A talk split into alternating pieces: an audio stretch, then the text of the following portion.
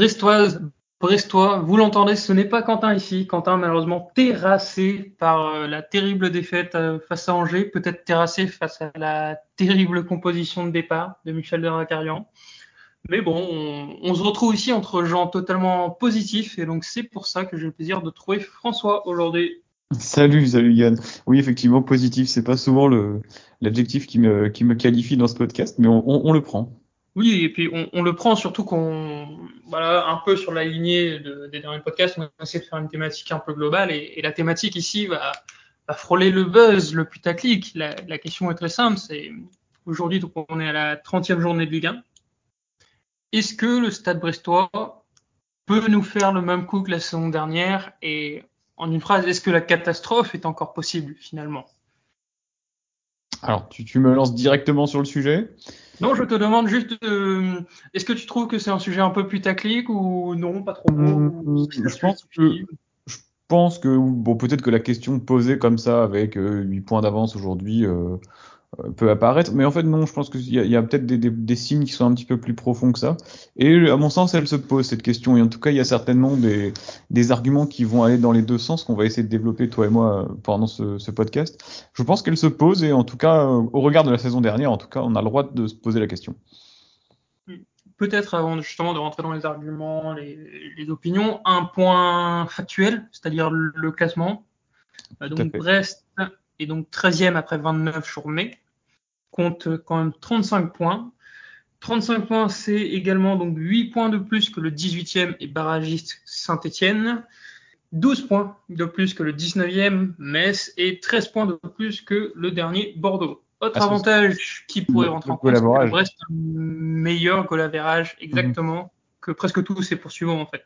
Ouais, si on regarde, c'est meilleur que Angers qui a, est à moins 9, c'est meilleur que 3 également qui est à, moins 25, meilleur que Lorient qui est également totalement largué qui est à moins 19, euh, meilleur que Clermont également qui est à 28 buts marqués et 51 encaissés, c'est quand même énorme hein, du côté Clermontois.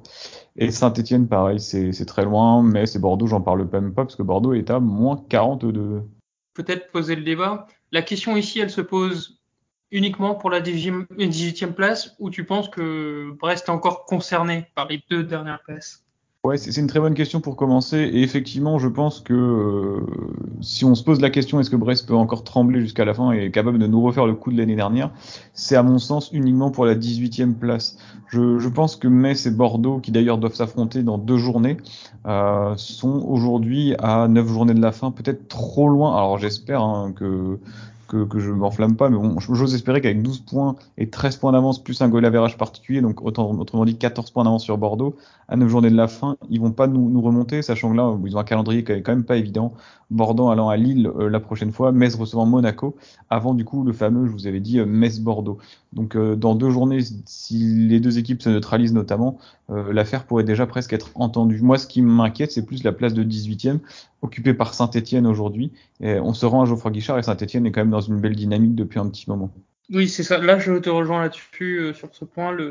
Pour moi, Saint-Etienne ne sera pas 18e, ni 19e, ni 20e. Mais il euh, n'y a pas que Saint-Etienne. C'est ça, finalement, qui, pour moi, est très rassurant. Il y a quand même d'autres équipes qui n'avancent pas. Je pense notamment à Clermont, qui a eu peut-être une petite embellie il y a quelques semaines, mais voilà, on, retrouve le Clermont qu'on connaît, c'est-à-dire un Clermont qui a n'a pas sa place en Ligue 1, voilà, je vais dire les mots. Surtout qu'ils ont perdu autant de G récemment. Et typiquement, bah, là-dessus, je suis pas surprenant, mais je serais pas surpris de voir Metz finir devant Clermont. Pour moi, on parlait évidemment des deux derniers, Bordeaux avec leur contexte totalement fou en ce moment, mais euh, je parlerai presque de trois derniers euh, en rajoutant Clermont. Alors juste si on regarde un petit peu avant de s'intéresser plus euh, au Stade Brest, enfin c'est le Stade Brestois, mais sur la dynamique actuelle euh, de, des cinq dernières rencontres, des cinq derniers matchs, Brest est quand même 16e hein, avec quatre points uniquement et trois petits buts marqués sur les cinq derniers matchs. C'est euh, quasiment la plus mauvaise attaque sur la période avec Bordeaux et Metz justement. Metz qui en a marqué qu'un seul et Bordeaux deux buts, qui pourtant Bordeaux marquait pas mal de buts par le passé. Brest est, euh, est 16e et tu as raison. derrière on a Clermont, Angers, Metz et Bordeaux. Donc c'est d'autres équipes qui sont coude à coude avec nous, voire un petit peu plus bas que nous, qui n'avancent pas non plus très vite. Donc ça c'est à mettre au crédit de des choses un peu plus positives, j'ai envie de dire. Mmh. Mais justement, tu, tu as évoqué peut-être le mot qui fait mal, hein. c'est Angers qui avait pas gagné depuis donc sept matchs, qui, enfin qui avait même enchaîné sept défaites consécutives. Ouais. C'est, on peut peut-être revenir rapidement dessus, mais hum, on l'avait vu venir et ça s'est passé comme on l'a vu venir en fait. Bah c'est ça, c'était un petit peu le match, et c'est pas la première fois cette année, j'ai l'impression, qu'on se présente euh, à un match où c'est un petit peu le match tournant. On se dit si, on, si celui-là on gagne, on peut peut-être passer dans la première partie du tableau, ou on peut peut-être euh, se libérer totalement et définitivement de la pression qu'il y a derrière. Et généralement, à chaque fois qu'on joue ces matchs, je pense au match à Reims, euh, que, que, que l'on ne parvient pas à remporter malgré le, le penalty euh, de Belaïli hein, qui est sifflé, qui est manqué. Euh, je pense au match contre Lorient à domicile où tu as l'occasion de les enterrer parce que si tu gagnes ce match, ben, évidemment le fameux match à 6 points. Hein. Et là pareil le match à Angers. Alors le match à Angers il souffre de beaucoup de de problèmes à mon sens déjà le fait que tu perdes contre une équipe qui mettait pas un pied devant l'autre parce que même s'il gagne euh, il mérite pas forcément de, Brest ne mérite pas de gagner mais Angers euh, ne fait pas grand chose pour le gagner non plus euh, mais c'est la composition d'équipe que tu mets, quel est le message que tu envoies à certains joueurs? Je pense à Satriano, qui est là que pour 5 mois, qui fait un, une, saison, entre une demi-saison avec Brest pour l'instant, très satisfaisante à mon goût, qui se retrouve sur le banc pour un Irving Cardona qui ne met pas les pieds devant l'autre. Pourquoi pas attendre et se sauver et relancer Cardona sur les derniers matchs de la saison? Ça me paraît beaucoup plus cohérent. Là, tu lui mets une pression énorme et on a bien vu que malgré le but qu'il met contre l'OM, qui est à mon sens totalement anecdotique, euh, si tu veux te maintenir, ça passera pas par Irving Cardona devant, mais certainement plutôt par un Satriano qui, euh, devra faire la différence. Oui, évidemment. Et puis on a surtout cette impression euh, que on a une phase d'hésitation. C'est ça qui moi m'a beaucoup dérangé. Voilà, on a récupéré quand même notre charnière centrale habituelle, donc euh, RL Chardonnay qui, malgré des performances en dents pour Christophe RL, euh, a montré, a fait ses preuves en fait sur cette saison. Et paf, il nous ressort une, un schéma à 5 avec un Duverne. Enfin, la charnière centrale n'a pas été mauvaise sur ce match, loin de là. Mais c'est tout l'équilibre entier de ton équipe que tu remets en cause. C'est ça. Et puis j'ai senti à, à, Angers une équipe qui finalement, alors peut-être que, j'espère que je me trompe, et c'est peut-être que aussi euh, de la télé euh, c'est un petit peu différent, et en réalité euh, les joueurs n'avaient pas la même esprit, la même idée que moi, pardon, c'est que j'avais l'impression de voir une équipe un petit peu déjà en vacances. bon, on a 35 points, ça devrait le faire. En plus, ça correspond un petit peu, ça corrobore les propos de Michel Darzakarian après le match à Lens, où il dit cette année il n'y aura pas besoin de 42 points pour se sauver. Je pense que 38 ça ira. Il reste effectivement une victoire pour avoir ces 38 points en 9 matchs, on peut espérer que logiquement, en recevant Clermont, en recevant Bordeaux, en recevant, euh, en allant à Metz, en recevant Clermont, euh, tu, tu, puisses prendre ces, trois points-là. Mais je trouve que c'est pas forcément un message que tu dois envoyer à une équipe qui déjà l'année dernière a essayé de retrouver dans cette position de glisser tout doucement au, au, classement là sur les quatre derniers matchs et trois défaites, dont une défaite contre Lorient et une défaite contre Angers qui sont derrière nous. Et là, tu relances des adversaires directs. Et à mon sens, c'est très dangereux. Il faut euh, et d'ailleurs Michel Dazarkali, on, ça on le sait, est très agacé par, euh, par le comportement de certains joueurs qui à l'entraînement ne donnent pas tout, ne sont pas assez compétiteurs, ne vont pas chercher la gagne forcément. Mais du coup, c'est paradoxal. Il a ce côté où il est énervé par euh, le comportement des joueurs et l'autre côté où il laisse transparaître dans les médias une certaine sérénité quant au maintien. Et euh, je trouve que c'est un petit peu dangereux de jouer sur ces deux tableaux. Il devrait mettre le paquet pour gagner, glaner les derniers points qui manquent au plus vite. À mon sens, il faudra plus que 3 points, au moins 41, ce sera minimum à mon avis pour éviter la, la, la 18e place. 41 points. 41-42 comme l'année dernière, il n'y a aucune raison que ça se joue plus bas. Quand tu vois la dynamique de Saint-Etienne, ensuite Clermont, Lorient, 3, etc. vont s'affronter aussi, donc ces équipes vont forcément prendre des points, d'autres vont en perdre, tu me diras, et tu auras raison. Mais, euh, mais il faut euh, donner toujours une carotte à cette équipe pour qu'elle avance. Et ce serait dommage de, de, de, de, de, de perdre en fait cette avance qu'on a réussi à, acquérir, euh, notamment avec la très belle série de victoires à un moment donné en, en hiver. Et j'ajouterai une chose, c'est que voilà, bah, j'ai oublié ce que j'allais dire, mais ça me reviendra.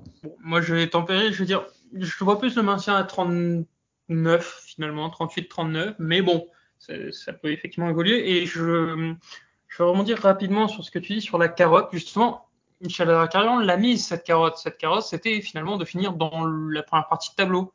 Et ce qui ressort quand même, et là je te rejoins totalement, c'est que bah, ça n'a pas l'air d'intéresser plus que ça les joueurs. Et ça pose en fait la question de l'ambition de ces joueurs, de ce groupe qui, je pense, sera très content du maintien et malheureusement n'ira pas forcément chercher plus haut. C'est en tout cas le ressenti qu'on a eu en voyant le match à Angers, comme tu le dis, la première mi-temps, les, les mecs paraissent en vacances, quoi. Et bon, après, là où je te, je te rejoins également sur l'ambivalence, c'est que d'un côté, on a des Carillon qui essayent d'avoir ce discours ambitieux, qui le dit même vis-à-vis du club qu'il faut plus d'ambition. Et derrière, il se pointe à Angers qui n'a pas gagné depuis sept matchs et, laisse le ballon à Angers, mais un schéma quand même qui vise avant tout à blinder derrière. Ça me, bah. ça me chagrine un peu. J'aime beaucoup Carillon, mais sur ce match-là, je trouve assez difficile de le défendre finalement. Peut-être pour la fin de la saison d'ailleurs. Je suis d'accord avec toi, et d'autant plus qu'on connaît très bien l'aspect psychologique dans le sport de haut niveau.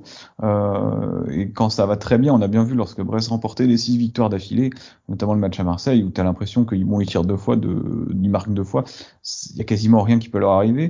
Et à, contrario, la première partie de saison, euh, les 11 premiers matchs, lorsqu'on n'arrivait pas à mettre un pied devant l'autre, bah, tout nous était défavorable. Et on sait que la confiance d'une équipe est absolument primordiale. Or là, tu te rends à Angers, et dès la composition d'équipe, tu donnes un message à ton adversaire, c'est déjà tu changes totalement ton organisation, tu donnes confiance finalement à l'équipe adverse qui petit à petit s'enhardit, marque ce penalty et tu n'arrives absolument pas à les mettre en danger. Or l'idée aurait été de mettre une pression, même si tu à l'extérieur, une pression sur euh, l'équipe adverse, sur un gardien en plus qui jouait son deuxième match de Ligue 1 seulement dans sa carrière si je dis pas de bêtises, pour les faire douter et tu marques le premier but à Angers, tu leur mets certainement la tête sous l'eau et tu repars avec 38 points, ils en avaient 29, l'affaire était réglée. Or là tu relances un concurrent direct qui euh, va certainement euh, ben, euh, peut-être relancer sa saison et te dépasser dans les semaines qui viennent. Alors c'est l'histoire d'un match, c'est des matchs, tu as le droit de perdre des matchs en Ligue 1, c'est plutôt la manière effectivement qui me, qui me dérange, à la fois la manière du coach d'aborder la rencontre, mais également des joueurs sur le terrain de ne pas tout donner, contrairement au match à Lens où vous avez été en revanche irréprochable par le passé. C'est un peu cette irrégularité de l'équipe dont on parle, j'ai l'impression depuis qu'on a fait ce podcast, depuis qu'on a créé le podcast en 2019, cette irrégularité des, prestations. Avec Dalloglio, c'était un très beau visage à domicile et plutôt ridicule à l'extérieur. Avec Derzakarian, c'est là, c'est pas vraiment le cas parce qu'à l'extérieur, on a pu être euh, plutôt intéressant. Je pense au match à Lens, hein, où finalement ils ont des occasions, mais on remporte une victoire face à une, équipe très en forme. Là, c'est plutôt l'irrégularité match après match. Tu peux faire un très beau match, après passer complètement à côté comme contre Lorient ou, Angers, et, ou alors faire un coup d'éclat contre 3. Je ne sais pas ce qui manque à cette équipe, j'ai du mal à, à, me l'expliquer. Qu'est-ce qui manque à cette équipe pour sur la durée vraiment euh, passer ce petit cap finalement pour être une équipe comme le FC Nantes, comme Montpellier? Alors certainement, je pense, c'est une question de talent. Ça, c'est compliqué. Euh, peut-être sur l'irrégularité, excuse-moi. Euh, j'ai l'impression que cette saison, Brest est presque meilleur face aux équipes qui sont théoriquement plus fortes. Oui, Finalement, toutes les déceptions qu'on a eues ces derniers mois, c'est face à des équipes qui étaient soit derrière nous, soit qui étaient au fond du trou. Donc, euh, on, on, aura peut-être une première réponse face à Montpellier la semaine prochaine, puisque Montpellier, euh, oh, grande surprise, après une belle première partie de saison, est un peu en train de couler en deuxième partie de saison aussi. On aura un premier élément de réponse, mais voilà, ça va être là mon, premier point vraiment positif, c'est que effectivement cette équipe est irrégulière, mais dans les deux sens. Euh, je je pense pas qu'on soit dans la même situation que l'an dernier où les performances vont aller en se dégradant. Je pense que Brest va continuer comme ça à faire un bon match suivi de peut-être un ou deux mauvais matchs, puis de nouveau un bon match. Et voilà, je ne sais pas si c'est l'effet Carrion ou si ça va être parce que les joueurs ont un peu retenu la saison, la saison passée, mais il y aura forcément, je pense, peut-être deux victoires qui vont arriver dans cette fin de saison parce que on a bien vu que sur un match, Brest peut faire beaucoup de bonnes choses, y compris face à les plus gros adversaires, et bah. y compris à l'extérieur. Dans la situation dans laquelle on est, je suis assez d'accord avec toi. Si on avait été comme Clermont-Lorient à 28 points, vraiment à un point ou deux au-dessus de la zone rouge, je t'aurais dit que j'étais vraiment, j'aurais été très inquiet parce que la dynamique, je vois pas Brest tenir un rythme suffisant pour euh, euh, prendre 10 points sur les 9 matchs qui restent. Je sais pas pourquoi. Je vois cette équipe un petit peu euh, euh, avoir du mal jusqu'à la fin. En revanche, là, avec 35 points, c'est vrai que t'es pas non plus très loin du but. Et sur les 9 matchs restants, t'es pas à l'abri de gagner un match un peu surprenant, même gagner contre, je sais pas, Strasbourg à domicile qui fait une très belle saison, ou d'aller gagner à Monaco, parce qu'il y a des histoires un petit peu étranges dans cette saison. Et je, je pense, à l'heure actuelle, on refera le même podcast peut-être dans, dans 4 ou 5 matchs, et là, ce sera pas la même musique, euh, mais à l'heure actuelle, je dirais qu'on va se maintenir, parce que effectivement, tu reçois des adversaires qui sont à ta portée à domicile. Il suffit que tu en battes euh, un ou deux et normalement ça ira. Mais euh, notre avis est un peu biaisé, je pense, par rapport à l'année dernière. Si on n'avait pas vécu la saison dernière, je pense qu'on aurait dit bon, on fait une saison tout à fait correcte, 35 points après 29 euh, journées, c'est les standards du Stade Brestois. J'ai un petit peu peur. J'ai un petit peu peur juste que euh, bah, on est quand même avec beaucoup de joueurs prêtés. Est-ce que ces joueurs vont tout donner, se battre jusqu'à la fin de saison, dans la mesure où ils savent que de toute façon certains retourneront à l'Inter, certains sont en fin de contrat. C'est un équilibre qui est extrêmement fragile. Alors heureusement aussi, il y a une chose qui est à mettre à notre crédit, c'est qu'entre Saint-Etienne, 18e et nous, il y a quand même quatre autres équipes, Angers, 3, Lorient, Clermont. Euh, on peut aussi compter sur euh, des séries de ces équipes-là qui soient un petit peu, un petit peu moins bonnes également. Et quand même souligner que vis-à-vis de ces équipes, on a notre destin en main, puisqu'on les joue tous les quatre. On joue Saint-Etienne, Clermont, Metz, Bordeaux. Et on finit même en recevant Bordeaux. Donc euh, bon, là, ça serait potentiellement un match de la mort. J'avoue que ça me ferait extrêmement plaisir de faire descendre les gens dans Bordeaux, mais c'est un avis personnel peut-être. Oui, mais tu, as raison, tu as raison, tu as tout à fait raison. Cela dit, tu avais dit quelque chose de très intéressant tout à l'heure aussi sur les adversaires de Brest et les, matchs positifs de Brest cette année. C'est ça. Beaucoup de matchs ont été remportés contre des équipes euh, qui étaient, qui nous étaient supérieures. On prend 4 points contre Lille, on parvient à prendre à 3 points à Marseille, on fait deux, deux matchs plutôt cohérents contre le PSG on prend des points, on met, prend 6 points contre Lens, on gagne contre Monaco à domicile, donc c'est tout ça, c'est uniquement des équipes dont j'ai cité le nom qui sont dans le top 8 de, de Ligue 1. En revanche, euh, Metz, on perd à domicile, Angers, on prend un point contre eux, 3, bon, il y a le match 5 à 1, mais à l'extérieur, on se fait égaliser. Lorient, on perd à domicile et clairement, on n'est pas foutu de les battre en étant en supériorité numérique. Alors, qu'est-ce qui va se passer à ton avis? J'aimerais bien te poser la question et t'interroger et connaître ton avis là-dessus. Euh, à, ton avis ou alors à ta place, je ne sais pas ce que tu aurais fait. Michel Derzakarian, comment est-ce qu'il doit aborder les rencontres suivantes? Est-ce qu'il doit fermer la boutique? En sachant qu'avec Brest ça marche pas forcément et qu'il se dit bah écoute il nous reste 4-5 points à prendre, on va les grappiller à coups de petits nuls et en étant moche ou, ou alors dans ces cas-là où tu remets une équipe offensive euh, avec euh, Satriano, Nora, euh, des joueurs qui, qui vraiment te, te, feront la différence. C'est compliqué à dire. J'avoue que là tu, tu me prends un, un peu un, peu de cours. Euh, puisque j'étais en train de vérifier le, le calendrier. typiquement, bon, je pense pas qu'on prenne des points contre Nantes à domicile. Mais je regarde un peu le profil. Là, il y a deux matchs qui, moi, m'attirent l'œil au vu de la saison du Stade Brestois. Et c'est euh, peut-être un peu surprenant, mais c'est le déplacement à Montpellier. Parce que, comme j'ai dit, Montpellier, euh, bon, c'est Caracara. Euh, on connaît l'esprit de revanche tant des joueurs que de Michel Carian vis-à-vis, bah, soit de Montpellier, soit de l'ancien entraîneur du Stade Brestois. Et même du match aller, quand même. Celui-là, je pense qu'il est resté en travers de la gorge de beaucoup de monde. Et l'autre match, de manière assez surprenante, c'est Lyon. On les joue le 20 avril. Euh, Lyon aura soit fini sa saison en Ligue 1, soit fera un jackpot sur l'Europa League. Alors si je dis pas de conneries, le 20 avril, c'est à trois jours d'un match d'Europa League. Je ne sais plus si c'est entre les deux ou juste après, mais il me semble que c'est juste à trois. Parce que c'est un mercredi soir ou c'est une semaine avant, une semaine. Je sais, en tout cas, il joue. On est là. il me semble que si je dis pas de bêtises, on est le sixième match euh, pour eux dans une série de trois semaines, quelque chose de très très short.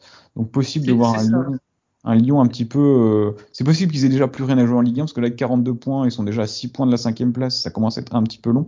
Euh, c'est possible qu'effectivement, ils... à mon avis, ils vont faire le all-in sur l'Europa League cette année de toute façon parce que c'est quasiment mort. Ah, mais bon, après, c'est Lyon. T'es pas à l'abri de prendre une, une volée à domicile. C'est quand même une équipe de qualité. Euh, je sais pas où est-ce que tu vois euh, Brest prendre des points sur cette fin de saison, Yann. Euh, je regarde le calendrier actuellement. Alors pour le donner à nos auditeurs, c'est Montpellier à l'extérieur, la réception de Nantes, Nantes qui est un adversaire qui nous réussit très peu depuis la remontée en Ligue 1. Déplacement à Saint-Étienne, Saint-Étienne en forme, avant la réception de Lyon. Puis après, là, c'est là que ça va jouer, à mon avis. Il y a l'enchaînement Metz-Clermont, qui peut être décisif dans les deux sens. Hein. Si tu perds ces deux matchs et que tu n'as pas réussi à prendre des points avant, ça peut être très compliqué. Et après la réception de Strasbourg, le déplacement à Monaco, donc deux matchs très compliqués, euh, 36e et 37e journée, et la réception de Bordeaux, qui pourrait éventuellement être déjà relégué euh, à ce moment-là. Ouais, bah de mon côté, comme je te dis, je me vois bien faire une surprise à Montpellier, au moins prendre un nul et gagner face à Lyon. Et euh, le match sur lequel je mets le plus de, si je devais mettre de l'argent sur une victoire de Brest, ça serait la réception de Clermont quand même, parce que c'est un Clermont qui pour moi sera vraiment presque fini, on va dire, qui à qui il manquera quand même des joueurs importants. Euh, Cédric Outanji, donc euh, août pour la, fin de la saison. Oui, c'est ça. Je me trompe pas. C'est ça. Donc, euh, et en plus, c'est une équipe qui, je trouve, a le profil pour se faire piéger par le Stade Brestois, parce que voilà, je reviens à ta question précédente. Clermont, équipe joueuse. Euh, Brest, peut-être équipe très pragmatique, très efficace comme ça. Et on sait que Clermont, si on leur met un bloc bas bien solide, bah, ils seront bien emmerdés. Et c'est ça finalement que Brest a mieux fait cette saison, soit à Lens ou à l'extérieur face à Marseille. Donc, euh, je mets une grosse pièce sur Clermont, justement, avec un jeu qui, certes, ne sera pas flamboyant, ne, ne fait pas rêver certains, mais qui, pour moi, suffira à nous offrir le maintien dès ce match qui sera donc la 34, 35e journée. Tout à fait. Toi, comme ça, à titre perso, là, t'es pas inquiet à, l'heure actuelle? Non, mais par contre, je trouve un peu. Il y a eu un petit changement de mentalité dans le sens où après la victoire face à Lens, j'étais un peu dans le même état d'esprit de Michel de la carrière en me disant, bah, faut essayer de viser le plus haut, on peut essayer d'accrocher une 11e, 12e place. Là, je, j'ai un peu plus de défiance, on va dire. Je, suis malheureusement convaincu qu'on finira entre la 14e et la 17e place. Quoi. 14e et 16e. Mais bon. Je pense aussi. Après, il faut pas non plus. Ça fait un peu mal niveau ambition on a, mis de côté la, la, 18, la 19e et la 20e, les 19e et 20e places. Euh, si jamais Brest finissait 18e, n'oublions pas que c'est une place de barragiste et que ce ne serait pas non plus forcément terminé. Euh, après, ce serait trois clubs de Ligue 2, à mon sens, qui ne seraient complètement à notre portée. Euh, j'ai regardé un petit peu la Ligue 2 cette année, ça me semblait pas non plus extraordinaire. Bien sûr, mais ça resterait quand même un échec, et un deuxième échec consécutif finalement. Mais après, tout à fait. Et après, au-delà de cette saison dont on a parlé, bon, finalement, de toute façon, on va pas jouer les, euh, les, les, oracles. On ne peut pas savoir si Brest va se maintenir. On peut évidemment donner notre avis sur les matchs qu'on a pu voir par, précédemment. Le match d'Angers sur lequel on est revenu, le match de l'OM, je pense que tu es d'accord avec moi. On fait pas forcément un match qui est non plus ignoble, mais l'OM est tout simplement supérieur à nous. Euh, pas grand chose à pas grand chose à dire là-dessus. Et le match de Lens où c'est plutôt un bel exploit d'aller gagner à Lens. Mais au-delà de, tu pourras revenir sur, sur ça si tu veux, mais juste je te pose une seconde question. Euh, au-delà de, du maintien cette année, et j'ai posé la question sur Twitter euh, l'autre jour, quelle est finalement l'ambition du Stade Brestois et quel est l'avenir du Stade Brestois dans cette Ligue 1 On sait que l'année prochaine, quatre clubs vont descendre directement, quatre descentes sèches, donc il faudra absolument finir 16e au pire. Euh, est-ce que c'est pas finalement reculer pour mieux sauter? Parce que là, on enchaîne les prêts. On sait que Agoumé et Satriano vont partir. On quitte de Pierre Gabriel. Des joueurs sont en fin de contrat. D'autres euh, sont à un an de la fin du contrat, donc c'est possible qu'ils partent également si on veut avoir un petit peu d'argent sur eux. Moi, c'est ça, plus ça qui m'inquiète. C'est encore une fois cet été, si on se maintient et si on descend aussi, mais si on se maintient également, il faudra tout reconstruire au Stade Brestois. Oui, et, là où j'ajoute un élément d'inquiétude, ça peut être un peu euh, populaire, on va dire, mais en plus, on se rajoute la contrainte d'un nouveau stade qui financièrement va forcément te, te limiter. Euh, on attend les annonces donc qui devraient arriver bah, euh, semaine prochaine, d'après ce que nous avons publié. Donc c'était 29-30 mars, quelque chose comme ça. C'est ça. On attend évidemment le budget qui sera alloué, mais on n'est malheureusement pas naïf. On sait que un gros budget pour le stade, ça signifie aussi de l'argent en moins pour bâtir une équipe. Et de manière très caricaturale, est-ce que ça vaut le coup de faire un all-in sur son stade si tu te retrouves à devoir y mettre une équipe de Ligue 2 à terme?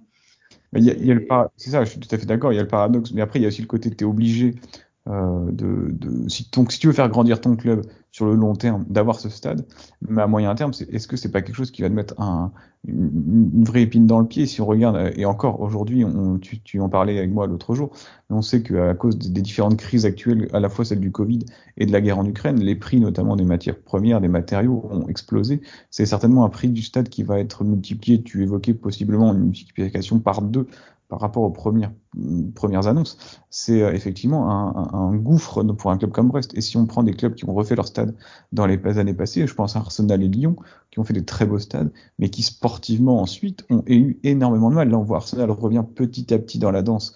Après combien d'années de, je dirais pas purgatoire, mais combien d'années en disparaît C'est au moins 4 ou 5 ans sans Ligue des Champions, euh, sans un renouvellement profond de l'effectif.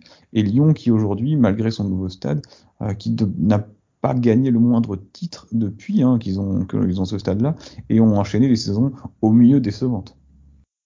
Si, je crois qu'ils ont gagné quelques coupes, mais bon, on, va quand même pas aller se comparer avec Arsenal, on peut comparer avec des oui, Arsenal, oui, mais je parlais de Lyon au niveau des titres. Ouais, Arsenal, bah, Arsenal c'est juste, c'est toute proportion gardée, évidemment, mais ils ont construit un nouveau stade, et depuis, c'est plus les Gunners de, de, de Daibury.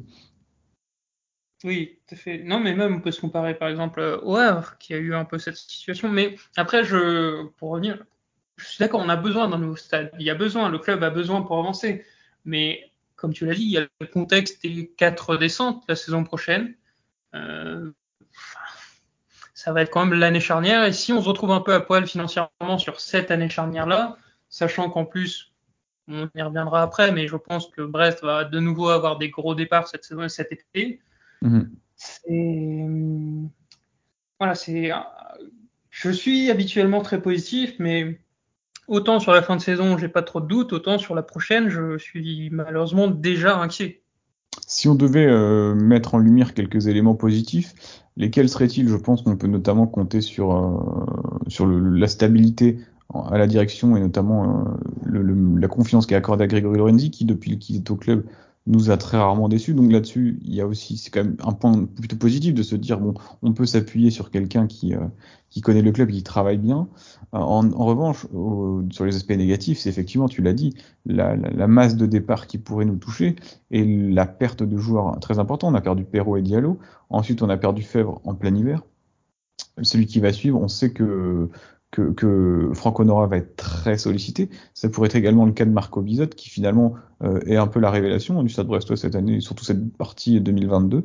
Une équipe qui, si la mayonnaise ne prend pas rapidement l'année prochaine, parce qu'on sait en fait finalement, tu l'as dit, c'est quatre descentes sèches, euh, les équipes qui vont se maintenir, c'est celles qui débuteront bien aussi. Tu peux pas te permettre, je pense, comme cette année, de commencer avec 11 matchs en victoire. Euh, ce serait catastrophique pour, pour, le, pour le maintien.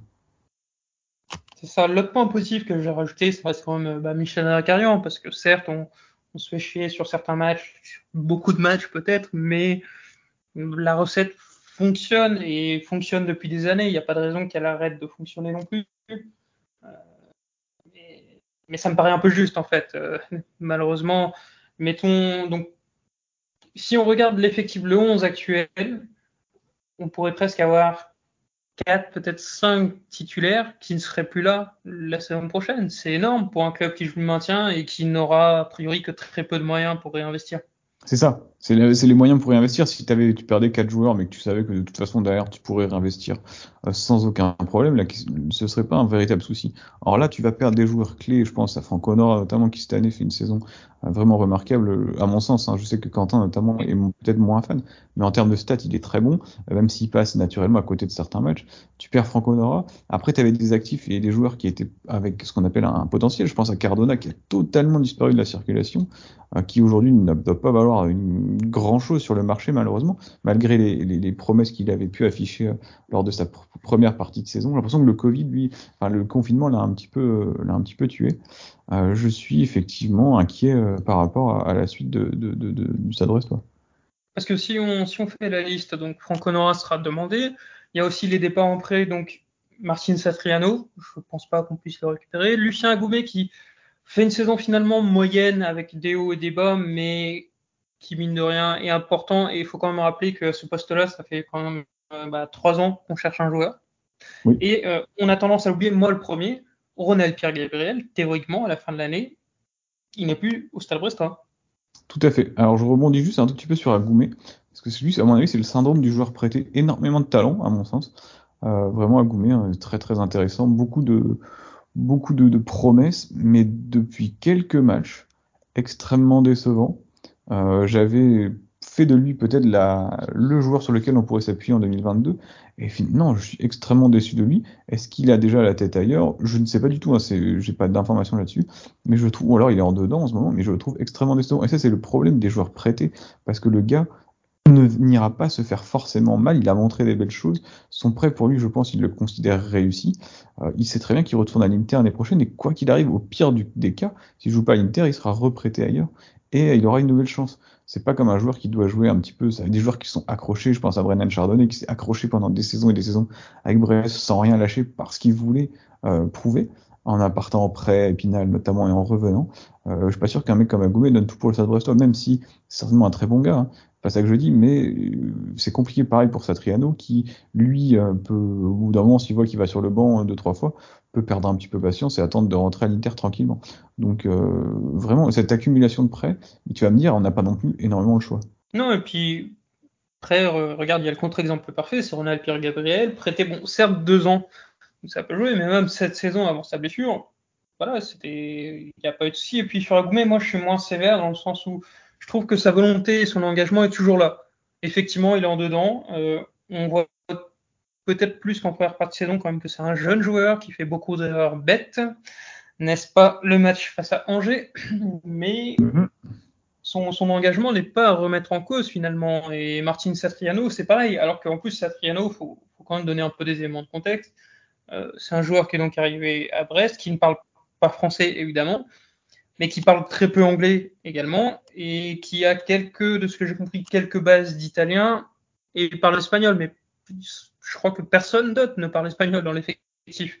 Donc c'est très difficile pour lui d'arriver dans ces conditions-là. Et malgré tout, bah, moi je suis assez content de ce qu'il fait sur le terrain. Et on ah était tous dégoûtés finalement de le voir sur le banc euh, la semaine dernière. Surtout, bon, profit d'un Steve Mounier qui lui est peut-être ma grosse déception de, de cette deuxième partie de saison. Carrément. En parlant des, des cas individuels, est-ce que tu, tu, as un avis sur euh, notre euh, Lionel Messi à nous? J'ai nommé Youssef Belaili qui a fait hier un, un enfin je sais pas s'il a fait bon match parce que j'ai pas regardé mais en tout cas qui a fait une belle passe décisive pour Slimani pour le barrage de Coupe du Monde euh, au Qatar. Qu'est-ce que tu penses de, des premiers mois de, des deux premiers mois de Youssef Belaili à Brest? Là, c'est terrible parce que ça fait un mois et demi qu'il est là et j'arrive toujours pas à me faire d'opinion dans le sens où je trouve qu'il n'a pas eu les matchs pour se mettre en bonne condition. Euh, il a fait quelques bons trucs, mais aussi quelques trucs bah, qui restent mauvais, notamment euh, à Reims. Son penalty, je l'excuse, mais par contre, euh, ce qui s'est passé après le penalty où il a totalement disparu, ça, j'ai beaucoup de mal. Et à côté, bah, hier, euh, effectivement, moi, j'ai regardé le match. Donc, au-delà de la belle passe ça quand même été un régal. Ça a été, en termes d'engagement, quelque chose d'absolument remarquable. Et même si j'ai pas à me plaindre de son, son comportement à Brest, s'il mettait les mêmes ingrédients chaque week-end avec le Stade Brestois qui les a eu, enfin, que hier avec l'Algérie.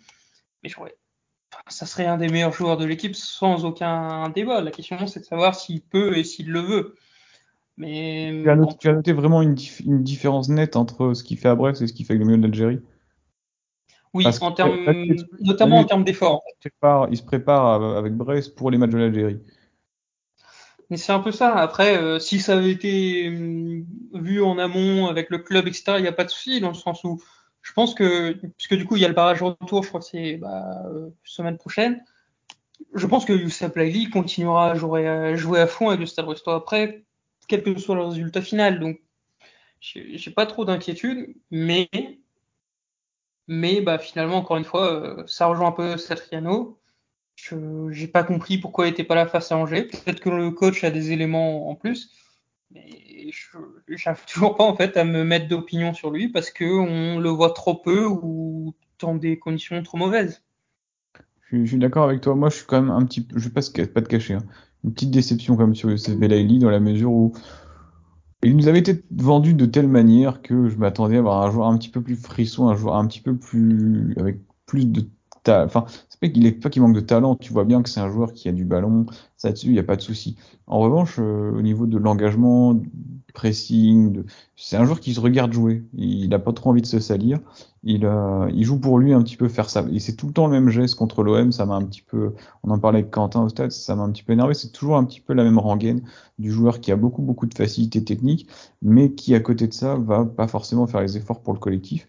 Et quand tu es une équipe comme Brest, t'es pas Manchester City, quoi. Tu peux pas te permettre de faire ce genre de choses. Il faut que tout le monde soit concentré sur le maintien et sur la récupération du ballon, sur le pressing, sur et euh, je suis pas certain qu'un joueur comme Belaïli soit un joueur pour Brest en fait. Certainement un très bon joueur, mais peut-être pas pour le Stade Brestois version 2021-2022 euh, qui joue le maintien.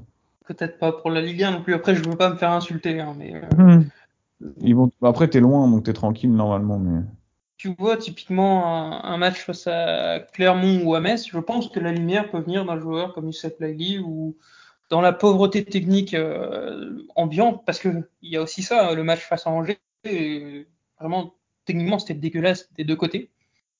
Et ça a peut-être été un peu mieux quand Youssef Lagli est rentré. Et donc ouais, typiquement sur un match comme euh, Metz en particulier, la lumière peut venir de lui. Hmm. Après, il peut nous débloquer aussi le match sur un coup de pied arrêté, sur euh, un petit geste. Ça peut être le joueur qui peut faire la différence sur un match un peu fermé, mais à mon avis, c'est pas forcément ça dont on avait besoin pour remplacer Romain Fer. Mais bon, ça, l'avenir nous dira si j'ai tort ou si j'ai raison. C'est mieux que rien. C'est mieux que rien dans tous les cas. Mieux que rien. Finalement, on s'est vite euh, euh, détourné de la, question principale, mais peut-être qu'on peut tourner un peu parce qu'aujourd'hui on, on avait mis un tweet euh, vous invitant à poser des questions un peu diverses et variées, donc on peut peut-être partir sur une sorte de FAQ pour finir cet épisode. Je sais pas ce que tu en penses. Tout à fait, je te suis. Ok, bah je lance les hostilités en prenant quelques questions choisies dans l'ordre. La première, c'est Yere Uronen. Quel est l'avis sur ce joueur? Est-ce que on... c'est un flop? Est-ce que c'est un joueur d'avenir ou voilà J'ai envie, envie, de te dire que c'est un petit peu comme ça l'image adressé cette année, c'est difficile d'avoir un véritable avis tranché sur un, un élément. Il, euh, il, a une, il a une carrière, enfin une carrière, une, une partie de carrière brestoise extrêmement surprenante parce que je l'avais trouvé très bon. Moi, je me souviens contre Rennes à domicile, plutôt convaincant à Lyon sur le premier match. Depuis, je le trouve très neutre, euh, pas forcément de mauvaises choses, rien d'extraordinaire non plus mais plutôt tendance à le trouver euh, plutôt moyen moins quand même. Tu vois ce que je veux dire? Je trouve que quand c'était euh, Duverne à gauche, c'était mieux, et pour autant Duverne c'est pas non plus Roberto Carlos.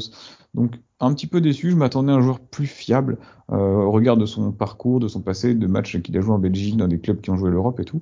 Je vois, je, je trouve bon, il fait il fait rien de mal, mais il fait pas non plus grand chose de très bien. Donc globalement déçu par Yeri Ronen, pas par son comportement, parce que je trouve que c'est un battant, qu'il lâchera rien, et ça, ça se voit rien qu'à son visage, qu'il lâchera rien le type, mais certainement un petit peu limité. Est-ce que c'est un problème d'acclimatation ou pas? Euh, Je sais pas. Je, crois que tu es assez sévère sur lui aussi. Euh, ce qui me dérange le plus aujourd'hui avec Yeri Ronen, c'est que j'en suis à un stade où j'ai l'impression que Michel Racarian face à Angers met un système à 5 derrière parce qu'il n'a pas confiance en Euronen.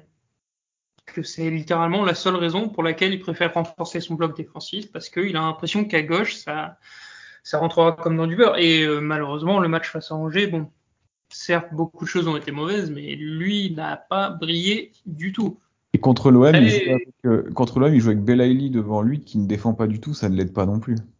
Voilà, c'est ça. Il, y a quand même eu quelques bons matchs, mais de même euh, déçu et même très déçu, je dirais, par Ronen.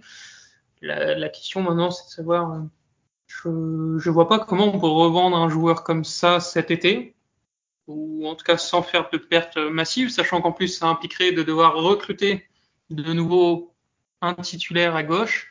Je, je pense malheureusement que, enfin peut-être heureusement, mais va presque falloir considérer Ronen comme une nouvelle recrue cet été, essayer de repartir à zéro. Mais ouais, sur cette saison, grosse déception. Cela dit, je continue avec lui l'an prochain, déjà parce qu'on n'a pas le choix en fait. C'est ça. De toute façon, il y a des choix qui vont être simples hein, parce que euh, on, les aura pas les choix. Tout simplement, tu as raison. Ce sera un joueur qui sera sous contrat et ce sera pas une priorité de remplacer Ronen. Il faudra, il y aura d'autres postes qui seront vacants et ce sera d'abord. Après, euh, on a déjà vu dans l'histoire du foot des joueurs qui qui ont, ont, eu du mal à s'adapter, notamment, bon, on sait que c'est pas forcément facile quand tu viens, euh, quand tu connais pas la culture, etc., de t'adapter dans un nouveau club. En plus, on sait que Brest, c'est un petit peu particulier, t'es loin de tout, loin de sa famille. Euh, on voit notamment sur les réseaux sociaux sa femme qui va et vient, mais euh souvent elle est absente, donc certainement un joueur qui se retrouve seul pas forcément évident et on peut dire oui on va entendre toujours la remarque un peu à la con oui bon vu ce qu'il gagne il va pas se plaindre mais si un homme euh, un humain euh, il peut gagner tout l'argent du monde. S'il est malheureux il va pas forcément être épanoui, épanoui il va pas forcément être bien dans son travail donc on va lui laisser sa chance mais pour l'instant je dirais je dirais pas dirais un flop hein. je dirais une petite déception. Euh, un autre joueur qui est qualifié de déception et c'est la deuxième question qu'on me pose c'est Steve Mounier. Est-ce que tu double question finalement. La première c'est est-ce que tu vois un avenir à Brest? Et la deuxième, euh, on, publie cet épisode après l'édition spéciale de l'équipe qui révèle les salaires des joueurs et qui révèle donc que Steve Mounier est le joueur le mieux payé du Stade Brestois qui est 70 000 euros mensuels. Estimation de l'équipe, hein, bien sûr, à prendre avec des pincettes. Euh, est-ce que c'est quelque chose qui te surprend, choque? Et donc, euh, est-ce que tu vois un avenir à Steve Mounier alors déjà, première info sur Steve Mounier, il a joué un match amical avec le Bénin, je ne sais pas si on l'avait pas tweeté, et il a marqué. Donc déjà, ça c'est plutôt positif euh, pour lui. Il a marqué, euh, il a été titulaire, il a marqué contre le Liberia, ils ont gagné 4-0, donc ça ne va pas valoir grand-chose le Liberia, mais toujours, euh, toujours intéressant.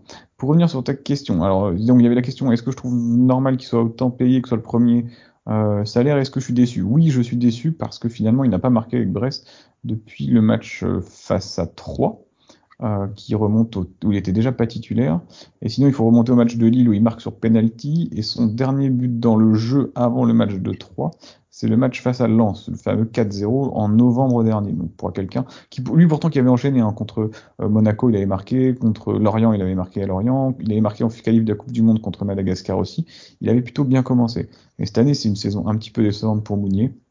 D'autant plus que même ce qu'il faisait quand il marquait pas, c'est-à-dire peser sur le jeu, euh, jouer de son corps, dévier les ballons, garder le ballon offensivement, il peine à le faire. Et d'ailleurs, ça se voit dans ses minutes jouées, hein, alors qu'il avait joué 90 minutes quasiment tous les matchs euh, depuis le début de la saison. Depuis le match contre Lille en, Ligue 1, il n'a plus dépassé les 60 minutes de jeu. C'était arrangé, sinon c'est 25 minutes contre l'OM, 16 contre Lens, 20 minutes contre Lorient, Reims, 25 contre 3 et une mi-temps contre Rennes simplement. Donc euh, effectivement, je, suis très déçu par Simoulier, d'autant plus que c'est effectivement le joueur le mieux payé. Alors concernant son salaire, on en parlait tous les deux. Euh, par contre, moi ça me choque pas. Euh, un joueur qui vient de première ligue, il a été recruté à une période où Brest et il y avait encore de l'argent un petit peu. Hein, ces moments où on recrute pour 4-5 millions d'euros qu'on peut dépenser de l'argent. On recrute, on recrute aussi à ce mercato-là, si je dis pas de bêtises. Alors euh, non, ça me choque pas, c'est pas non plus extravagant, c'est quelque chose qui est dans les prix du marché pour l'époque, et effectivement, on peut peut-être s'en mordre les doigts maintenant, parce que c'est pas un joueur euh, extraordinaire non plus, mais euh, bon, c'est rien d'incohérent à mon sens, je sais pas ce que toi t'en penses. Non, ça sur le moment, si on m'avait dit on paye Steve Mounier 70 000 par mois, j'aurais été très heureux, et même à l'issue de la fin de saison dernière, qui était plutôt bonne pour lui, voilà, pas de souci. Là, effectivement, bon, sportivement, ça va moins bien. Euh, on va aussi préciser qu'il n'est pas aidé parce que le Stade a quand même cette tendance euh, assez fâcheuse à ne faire aucun centre quand Steve Mounier est présent et à redevenir le FC centre dès que Steve Mounier sort du terrain. je n'y vois aucune explication logique. Et c'est même assez agaçant. Après, tu évoquais ses entrées. Euh, au-delà du fait qu'il est peu joué, il faut quand même reconnaître qu'en dehors de sa rentrée face à 3, bah, c'est des rentrées presque inutile, quoi, où il n'apporte pas grand-chose, on le voit presque pas. C'est c'est dommage parce que moi je pense qu'il a un profil qui peut être utile, surtout pour une équipe qui joue le maintien. Il a la mentalité pour. Mais bon, euh, c'est un moment, c'est bien d'avoir la mentalité, mais la mentalité ne te fait pas marquer des buts, ne te fait pas gagner des points. C'est assez dommage et on y revient encore finalement, mais le voir démarrer alors que Satriano est sur le banc face à Angers, c'est une aberration. Bah, devoir démarrer avec Satriano sur le banc, c'est ça en fait. Qui démarre à la avec Satriano avec lui pour tenter, pourquoi pas, de faire d'aligner les deux joueurs ensemble. D'autant plus que Mouni avait, avait, eu des propos qui étaient plutôt euh, plutôt intéressant lorsque Satriano est arrivé. Je me souviens de son interview d'après-match contre 3 où il dit bah voilà, euh, je, je, suis remplaçant parce que effectivement bah, j'ai été moins performant ces dernières semaines, la concurrence doit pousser n'importe qui à, faire mieux, etc. Donc je me suis dit ah bah c'est bien, Satriano va pousser Mounier à, se dépasser, à revenir un petit peu dans le jeu. Et finalement pas du tout parce que est-ce que tu vois du mieux depuis que Satriano est arrivé euh, moi, pas du tout. Donc j'aurais bien aimé par contre les voir un petit peu associés. Je sais pas ce que tu en penses, est-ce que ce serait deux joueurs qui, qui iraient bien ensemble sur le terrain? Bah, c'est une magnifique transition vers une autre question qu'on nous a posée, c'est quelle animation offensive pour la fin de saison? C'est-à-dire euh, bah, les, le ou les attaquants plus les joueurs en fait à vocation offensive. Est-ce que toi tu, tu, veux revoir euh, Franck Honora piston droit par exemple? Plus jamais. Euh, c'est comme les joueurs, tu vois, il y a des joueurs qui ont fait leur carrière sur un match ou sur un but, je pense pas, je vais exagérer pour avoir, mais on va lui rappeler toute sa vie son but contre contre l'Argentine. Et ben le fait qu'Honora ait marqué contre Lens en piston, on se dit ah bah tiens une trouvaille de Michel Dezacarian, etc. Oui, d'accord, mais euh, c'est pas c'est pas viable sur le long terme cette histoire. Euh, on est qu'on le fasse quand on est maintenu pour tester les choses, pour préparer éventuellement l'année prochaine des plans A, des plans B.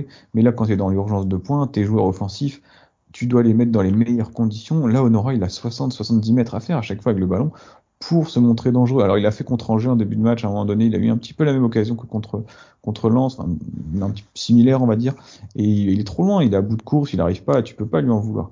Donc non, je ne veux pas voir Honora sur le côté, je veux voir Honora devant, euh, et je veux surtout qu'il y ait Satriano qui soit devant, parce que je pense qu'il a un niveau au-dessus de tout le monde euh, offensivement, et après tu peux l'associer à qui tu veux, je ne veux plus que ce soit le Doiron non plus, parce que effectivement il, il, a eu quelques matchs un petit où il marche un peu sur l'eau, mais à mon sens, c'est pas un joueur extraordinaire. Jérémy Le Doiron, il fait des efforts et tout, mais c'est c'est trop juste, trop limité techniquement. À mon sens, hein, je veux pas être méchant envers lui, parce je pense qu'il apporte beaucoup d'autres choses, mais euh, plutôt un joueur qui rentre en jeu.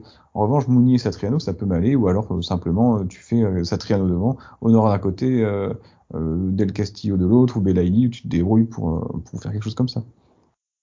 Oui, moi c'est aussi sur ce, schéma, je, je partirais celui qui finalement avait montré quelques belles promesses, hein, notamment. Bah, je crois que c'est ça qui a aligné face à trois, hein, Satriano devant avec, Del Castillo, Noah et Belagli derrière.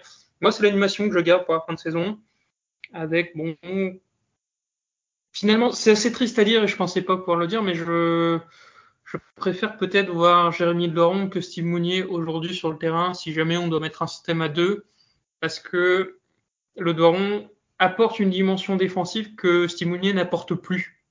Et c'est quand même un, symbole. Enfin, c'est quelque chose qui, moi, m'inquiète beaucoup sur les performances de Simounier. Euh, voilà. Bah dans la mesure, ce que tu dis est vrai dans la mesure où on a déjà parfois sur le terrain un Belaïli qui défend quasiment pas. Euh, ça fait euh, un petit peu le même enfin, euh, pareil, c'est toute proportion gardée évidemment et sans comparer les joueurs, mais comme le PSG avec ses Messi, Neymar qui jouent offensivement et qui après ne reviennent pas défendre. Bref, il faut que les 11 joueurs, ou à minima 10 joueurs, euh, enfin 9 joueurs ou 10 joueurs quand on compte le gardien, mais au moins 9 joueurs sur 10 de champ participent à l'effort défensif et que Satriano devant, euh, lui, qui n'est pas avoir d'effort, mais peut-être justement se repose et garde des forces pour, et de la lucidité pour le dernier geste il est quand même assez intéressant de voir que dans nos deux réponses, il y a un joueur qui rentre pas dans l'équation, c'est Erwin Cardona. On nous demande d'une part si on le voit faire quelque chose sur la fin de saison et surtout si on a une explication à pourquoi il est devenu finalement, je, vais avoir des mots peut-être un peu forts, mais presque un joueur de Ligue 2 en fait.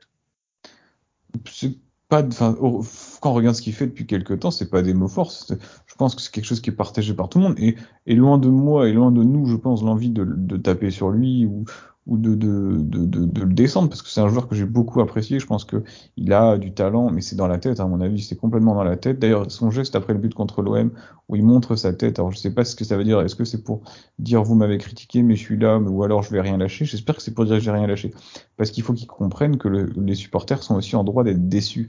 Le supporter, il n'a pas simplement à applaudir comme nous dans ce podcast, à applaudir et dire que tout va bien, c'est pas notre rôle. Il y a eu des même Messi a été sifflé au parc, d'accord? Donc quand les joueurs ne font pas ce qu'il faut, on peut. Alors lui, je, je dis pas qu'il fait pas ce qu'il faut dans les efforts, mais en tout cas dans la tête, il y a un blocage et on voit bien, ça c'est très net. Hein, tu, tu l'as vu, on en a parlé et beaucoup de gens sur les réseaux l'ont mis en avant. C'est contrôle de balle, c'est conduite de balle, c'est choix, euh, c'est généralement fait en dépit du bon sens, c'est fait à l'envers. Et c'est regrettable parce que c'était un joueur vraiment d'instinct euh, lorsqu'il est arrivé à Brest. Combien de buts il a marqué dans des manières un peu improbables. Je pense à son but face à Nantes, son but à Dijon évidemment. Euh, ce sont des choses qui, euh, qui faisaient de lui un joueur assez imprévisible. On comparait à Jean-Pierre Papin à un moment donné sur son but hein, à Dijon. Et là, il est complètement dans le trou. Alors, c'est le problème du serpent qui se mord la queue un petit peu. Hein. Et si tu le mets pas, il va risque pas de se remettre, mais quand tu le mets, il est pas au niveau. Donc, à mon avis, ce qu'il faut faire, c'est attendre de se maintenir pour essayer de le relancer dans le grand bain. Mais avant, c'est à mon sens se tirer un peu une balle dans le pied. Et même pour lui, c'est pas lui rendre service. Oui, euh, justement, tu parles de ce côté imprévisible qu'il avait. Là, je trouve que depuis plusieurs mois, Irving Cardona, c'est presque devenu un joueur de pouce-ballon, en fait. Il, récupère le ballon, il le pousse 20 mètres devant et il court derrière. Alors que. Et en plus, il le pousse. certes, il court vite, mais euh, je veux dire, il a d'autres qualités qu'il a montrées et là, je lance peut-être un débat, qualité qu'il a montré quand il jouait à gauche. Finalement, sur le papier, ça pouvait paraître une bonne idée de le mettre dans l'axe, mais je crois pas en fait qu'il ait fait un. S'il a dû faire le match face à Strasbourg à l'aller, mais en un an et demi, c'est sa seule bonne performance en pointe. Donc euh, pourquoi pas finalement, si on doit absolument le relancer, si Zakarian considère qu'il mérite de par son implication à, l'entraînement au quotidien, peut-être essayer de le remettre euh, sur la ligne de 3 derrière Satriano. Surtout que, bah, comme tu le dis, bah, Lely a peut-être des soucis pour défendre. On sait que Cardona, ça ne sera pas le cas. Mais aujourd'hui, bon, je ne suis pas à l'entraînement, mais très clairement, Cardona, moi, c'est plus une option dans mon esprit. Mais voilà, l'entraîneur a des, des éléments qu'on n'a pas, rappelons-le. Je suis, d'accord avec toi, et c'est vrai qu'il faut bien rappeler ça, c'est qu'on n'est pas à l'entraînement au quotidien. J'ai vraiment pas envie de l'enterrer au Cardona parce que quand tu vois son but à Strasbourg, ce mec met un but extraordinaire avec un contrôle incroyable. Le but qu'il met contre Dijon, c'est également un but d'un joueur talentueux. Et c'est pas son talent que je remets en cause, c'est plutôt l'état dans lequel il est actuellement et certainement l'état mental. Euh, il y a beaucoup de, de, paroles qui se libèrent justement en ce moment autour de ça, de ce côté euh, euh, un petit peu psychologique des joueurs de très haut niveau qui ont le droit d'avoir des moments de moins bien. Et je pense que Cardona connaît aujourd'hui ce moment de moins bien. Euh, mais malheureusement, le, sport de haut niveau, de très haut niveau, ne laisse pas vraiment la place à des joueurs dans le doute. Et aujourd'hui, il faut laisser la place à quelqu'un qui est plus en confiance, un Satriano qui marquait récemment sur chacune de ses frappes, ou alors au moins hein, le Doiron qui donne tout. Je dis pas que Cardona donne pas tout, mais le Doiron va tenter, va, va, va, va être acharné, alors que Cardona aura peut-être tendance à baisser la tête un petit peu rapidement en ce moment. Donc pour moi, c'est non pour Cardona actuellement. On va peut-être finir sur une note, euh, j'allais dire positive, mais pas tant que ça finalement. C'est, on a une question sur le joueur de la saison finalement pour l'instant, c'est euh, Franco Nora. La question elle est très simple. Est-ce qu'on le voit rester cet été? Alors joueur de la saison déjà, je rebondis là-dessus. Oui, mais de plus en plus, ce qui, est, ce qui est inquiétant et ce qui correspond un petit peu à notre glissade au classement, c'est Marco Bizot. Euh, qui se montre décisif, ou en tout cas qui se montre dans, chacun des matchs, même lorsqu'on perd, il arrive à s'en sortir avec une bonne note. Pour, je rappelle, hein, qu'il s'en sort avec un 8 sur 10 à Rennes alors qu'on perd le match 2-0. Pour Honora, non, euh, je ne le vois pas rester l'année prochaine. D'une part parce qu'il va être sollicité, deuxièmement parce que Brest a besoin d'argent, on le sait encore pendant au moins deux saisons, deux intersaisons consécutives. Donc, à mon avis, le club, en cas de belle offre ou d'offre satisfaisante, euh, se verra dans l'obligation de, le laisser partir. Je ne sais pas si tu partages mon avis, je ne sais pas à combien d'ailleurs tu le vois partir. Euh, à mon avis, ce sera moins évidemment qu'un Romain Fèvre ou qu'un Romain Perrault, mais autour de 8-10 millions d'euros. Je pense que Franco Nara quittera le Stade Brestois. Je vois plus 10 que 8 quand même, parce que il a surtout montré pas mal de progrès en deux ans. Il faut quand même le souligner. Et au-delà de ça, en fait, la question qui se pose, c'est est-ce que Franco Nora a envie de partir? Moi, je comprendrais totalement. Il a quand même montré qu'il valait peut-être un peu plus que le maintien, le milieu de tableau, peut-être euh, une équipe qui sait jouer l'Europe. Euh, je comprendrais qu'il veuille partir, je le laisserai volontiers partir parce qu'en deux ans, il n'a pas eu à se plaindre de lui. Il y a eu peut-être une ou deux sorties hasardeuses dans les médias, mais Justement, je voulais rebondir là-dessus, parce qu'on en avait parlé dans le podcast sur les sorties de Franco Nora. Alors déjà, d'une part, je pense qu'il est entouré de manière un petit peu, alors pas par euh, la question familiale, mais peut-être par son agent et son service de communication, par des gens qui ont peut-être tendance à un petit peu trop en faire, euh, voire peut-être trop en dire. En revanche, euh, son discours, lorsqu'il dit qu'il prend Brest un petit peu comme un tremplin, effectivement, pour quand tu es supporter de Brest, ça peut paraître un petit peu pas choquant parce qu'on n'est pas des, on pas des, des, des dans la farce, mais on est un petit peu décevant. En revanche, on peut absolument pas, on peut mettre à son crédit le fait qu'il s'est toujours battu, il aura toujours tout donné. Euh, la saison n'est pas terminée, mais c'est un joueur auquel on ne peut absolument rien reprocher et qui, s'il venait à partir, euh, pour moi serait euh, une réussite dans le recrutement de Grégory Lorenzi et son passage à Brest serait une, une vraie réussite en tout cas, à part les quelques premiers première semaine, premier mois, dirons-nous, euh, avec Dalloglio, pour moi, là, depuis un an, un an et demi, il est totalement au niveau de, de la Ligue 1, il fait partie des meilleurs joueurs. Oui, une réussite vraiment pour tout le monde, parce qu'il a beaucoup progressé. Euh, je ne sais pas s'il a, parce que c'est Lorient qui est également intéressé, je ne sais pas s'il aurait eu d'aussi belles performances à Lorient. Mais euh, finalement, la meilleure des manières pour lui de partir, ça serait de permettre à Brest de finir quoi, 12, 13e mmh. Ouais, dans, les, dans ces places-là, ouais. Et euh, je regarde les autres questions. Globalement, on a déjà abordé donc un nouveau stade. On salue Mèche qui souhaite savoir comment fonctionne la, la bombe de froid du docteur Cargastel. On, on, essaiera de lui demander euh, un de ces quatre. Et voilà. Sinon, les principales questions sur les objectifs court moyen terme, on y a déjà répondu. Sur bah oui, sur la saison prochaine également. Donc je sais pas, est-ce que toi, il y a d'autres points que tu voudrais aborder, histoire de, en guise de conclusion finalement? Bah, non. Je vois que ça parle de l'alcoolisme, attention. Ah oui, me concernant, oui, tu parles. Euh, on salue Victor également pour ces questions toujours très pertinentes.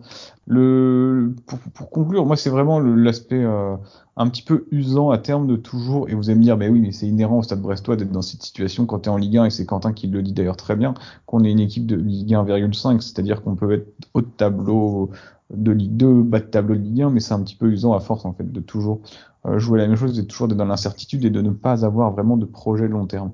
Alors le, projet du nouveau stade qui s'annonce, en tout cas qui devrait voir le jour, dans les euh, années qui viennent, en tout cas qui va nous être présenté dans les jours qui viennent, euh, peut être un mal comme peut être un mal pour un bien, voire un bien pour un mal. Je ne sais pas comment le dire. Effectivement, sur le très long terme, c'est nécessaire. Euh, sur le court terme, est-ce que c'est pas quelque chose qui va nous tuer, nous enterrer? L'avenir nous le dira. Sinon, bah, c'est vraiment simplement se concentrer sur le maintien. On va être stressé jusqu'à la fin. Il faut prendre ces 6 6 points, 5, 6, 7 points qui manquent pour, euh, pour voir tranquillement la fin de saison. Et c'est dommage de pas, être, de ce match contre l'Orient ou le match à Angers pour justement être maintenu dès maintenant et permettre à Grégory Lorenzi de préparer la saison suivante tranquillement, d'anticiper les choses, d'entendre, de, recevoir Franco Nora, de voir quel, quel est son projet. Peut-être si on sait qu'il va partir, de penser à le recruter, de recruter quelqu'un.